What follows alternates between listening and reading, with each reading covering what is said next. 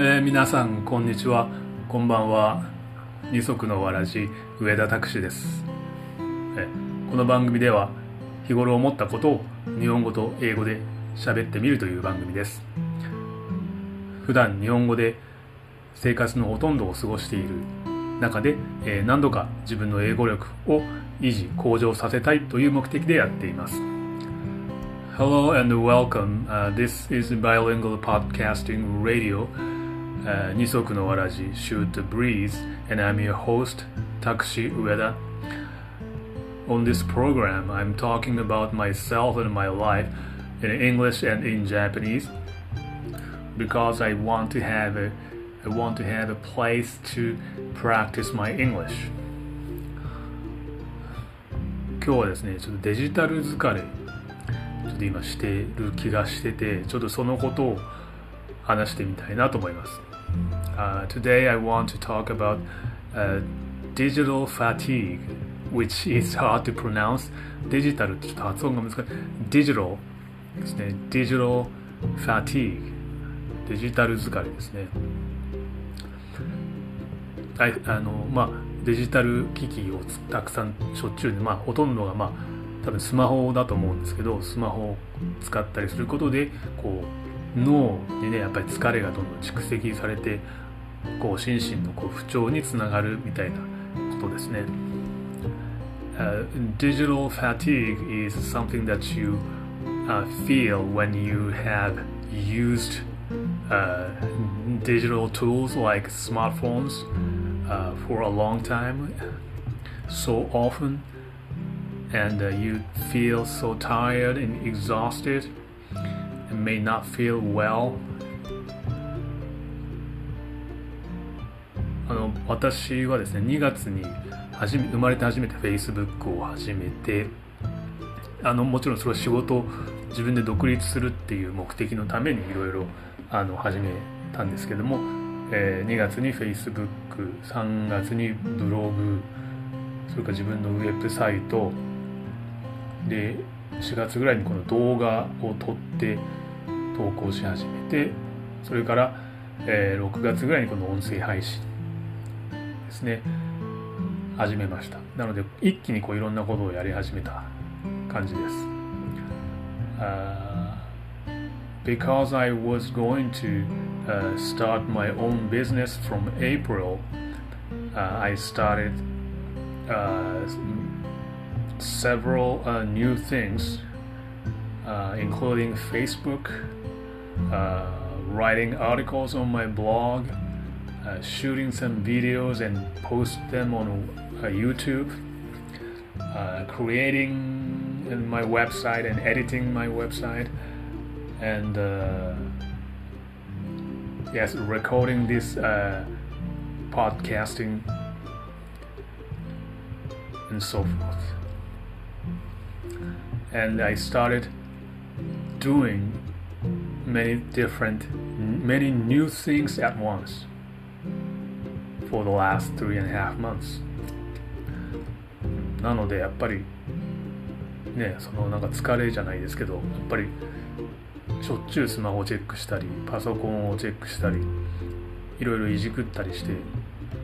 きたのでちょっとここに来てあんまりなんてちょっと疲労がねそう感じるのはそのせいじゃないかなというふうに思ってますね。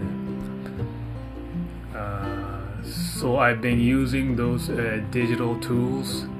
so often and I I'm guessing the the reason why I,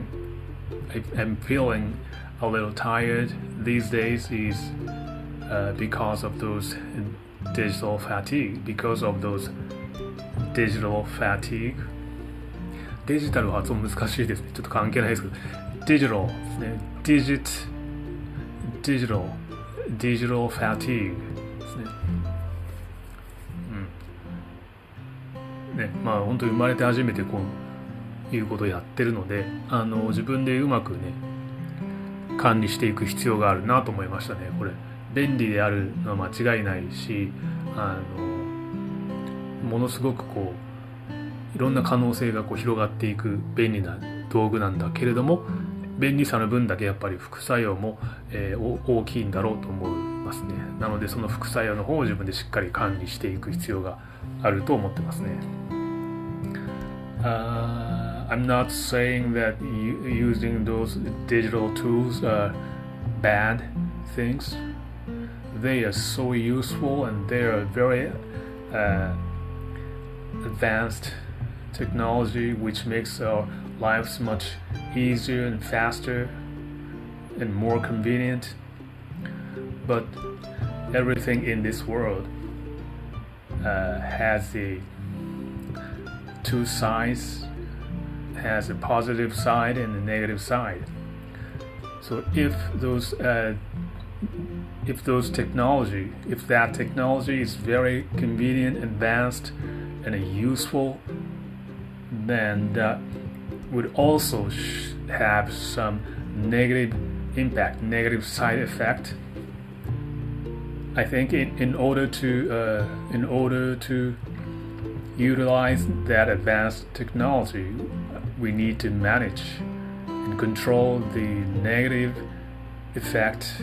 negative side effect of that technology.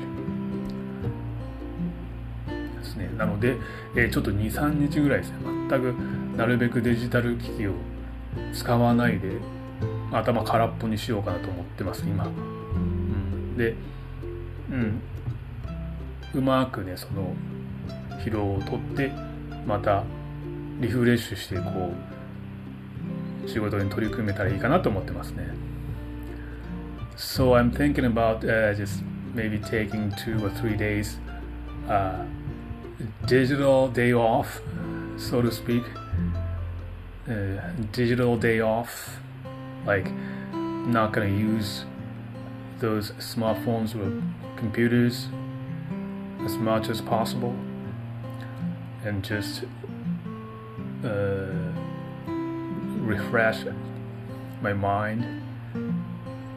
uh, forget about my things about my uh, business and worries and concerns about my job my business and feel relaxed that's what I'm going to do for the next couple days.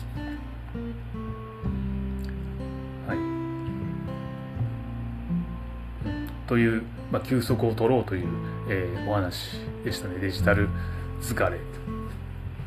を感じるので、まあ、ひょっとしたらデジタル疲れと関係ないかもしれない。ただ、最近めちゃくちゃ暑いので、それで単にバテてるだけかもしれないですけど、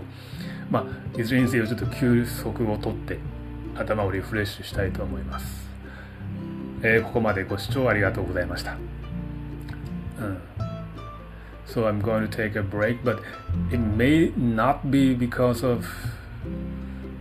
digital fatigue. Maybe because it's been so, so hot these days. So maybe I'm just getting tired from that, you know, weather, the temperature. But either way, I'm just I need a rest. So maybe I'm uh, so I'm going to take a break for next couple days and just get refreshed and come back to my work. Well, that's all for today, and thank you for listening, and I'll see you guys next time.